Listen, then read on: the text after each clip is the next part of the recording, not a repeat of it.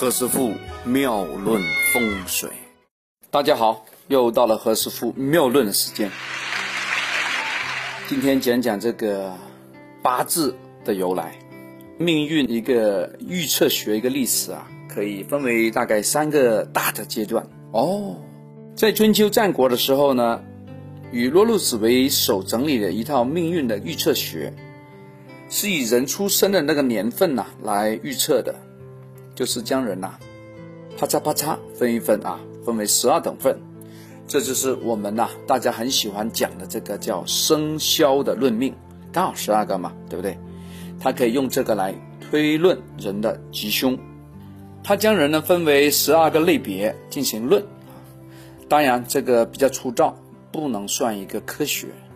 但奇怪的是哈，拿生肖来论性格是非常准的啊，它准确性也是让我们非常觉得惊讶的。何师傅呢，每一次啊，对那个流年或者在每个月写那个运程啊，其实也有根据这个十二生肖作为一个表达啊，他是将人分为十二类来讲的。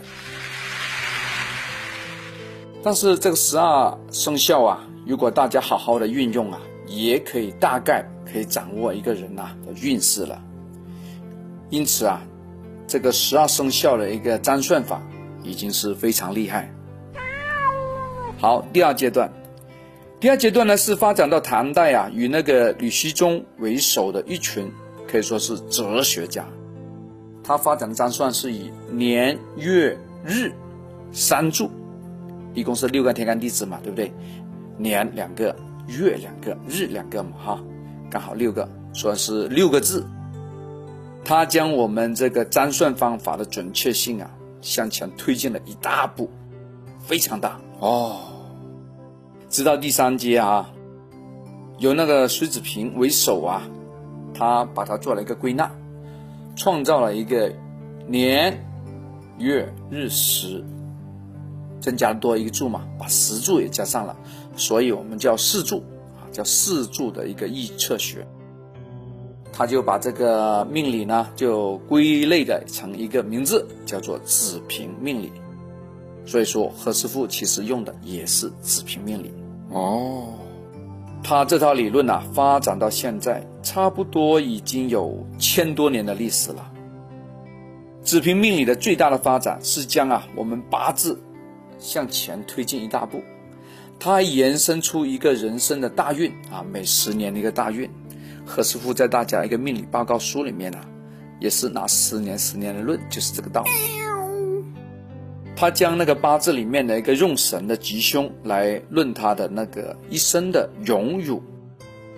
何师傅呢，也将那个用神呢，把它平易化，变成一个成功密码，让大家比较容易吸收啊。八字上的用神的吉凶啊，其实也是我们八字学上一个很伟大的一个发现，可以说是一个宝藏。今天我们看那个十二个生肖啊，来论那个来年的一个运势。将人呐分为十二种，啊，已经非常准了。但是如果结合一个人的生辰八个字，而不是两个字哈，八个字，以六十甲子来分，将人呐可以分成多少？大家猜一猜。不是十二等份哦，是可以将人类分为五十一万个不同的组合啊！我的天哪，是五十一万呐！你看，五十一万比这个十二等份可是高多了啊！哦，也就是说，每个人的一个命运的一个小小的分别啊，都可以用这个八字的组合啊，来产生一个千差万哦，它可以无限的向那个真相靠过去。但也不能说这个八字就代表一切，也不能这么讲。应该说八字这个推演，它的演算呢，可以很接近，非常贴近你生活真正运势的本质啊。因此啊，批八字其实也是非常精密的，它也是属于你个人的。按照现在流行的说法，就是私人定制啊，私人定制，当然也不可能。啊，跟那个十二生肖来来做一个比较了，因为一个粗糙一点嘛，一个精细一点。哦，子平命理可以推算一个人的一个大运，我们从中就可以完全的掌握，啊，了解这个人一生的一个命运的起跌、得失、荣辱。甚至啊，我们还可以很预知，早点的跟别人点出，大概哪年，大概有什么事。好的，我们继续发扬；不好的，我们就要努力去减少它，避免它。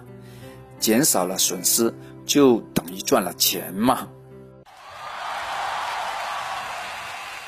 这里是何师傅妙论，每天晚上九点播音，请加一三八二三一零四一零五为微信好友。明星评论生肖运程更加精彩，请听下一篇。